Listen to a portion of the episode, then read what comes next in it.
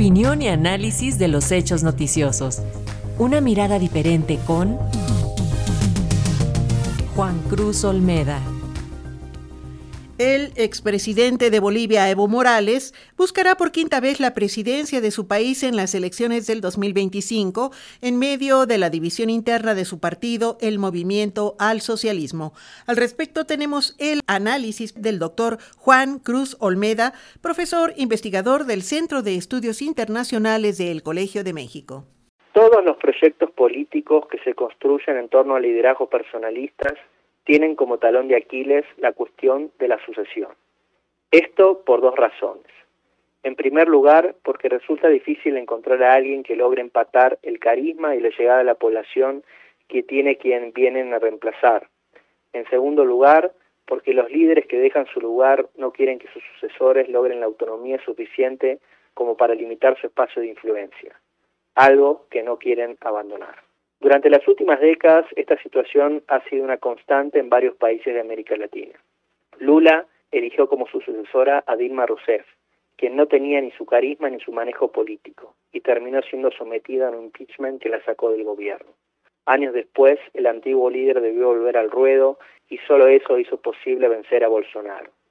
Cristina Fernández de Kirchner no logró que se consolidase una figura que claramente asumiera sus banderas y en 2019 tuvo que ensayar una jugada sorpresiva, anunciar una fórmula en la que la candidatura a la presidencia la ocupaba alguien con quien había estado enfrentada en los años previos, reservándose para ella misma la vicepresidencia.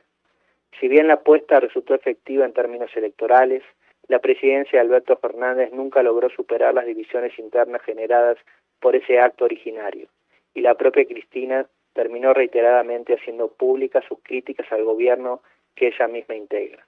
El caso de Venezuela fue particular, en tanto la enfermedad y posterior muerte de Hugo Chávez aceleró la transición al mando de Maduro. Desde entonces, este se ha aferrado al poder, llevando al país a una dinámica autoritaria. El caso más emblemático, sin embargo, ha sido el de Ecuador, en el que Rafael Correa pragmáticamente apostó por Lenín Moreno como su sucesor. Los requemores que ya existían entre ambos explotaron cuando este último ganó la presidencia, y no solo decidió alejarse del antiguo líder, sino llevar adelante una campaña de persecución a su mentor, quitándole el control del partido que había fundado y promoviendo la descorreaización de su gobierno.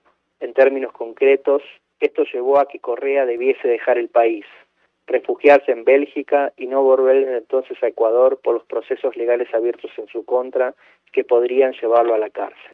La situación actual en Bolivia, de franco enfrentamiento entre el presidente en funciones Luis Arce y el líder histórico del MAS, Evo Morales, no puede entenderse sin considerar este contexto.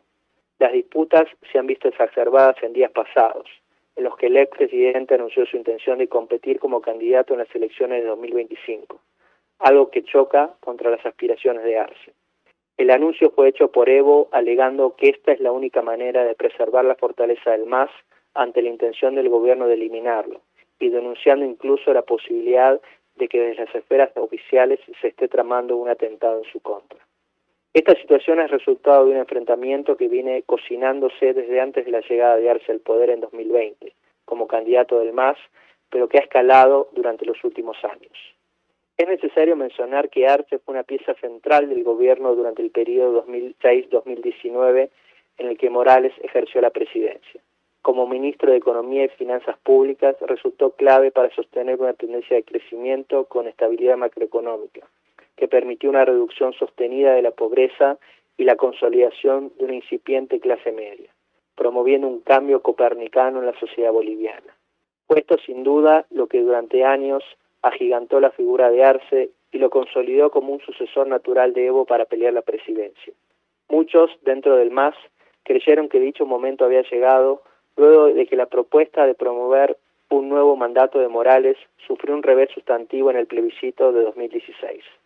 Sin embargo, algunos analistas argumentan que lo sucedido entre Correa y Lenin Moreno afianzó la decisión de Evo de no dejar el poder y forzó una interpretación de la Corte Suprema que permitió que compitiera en las elecciones de 2019.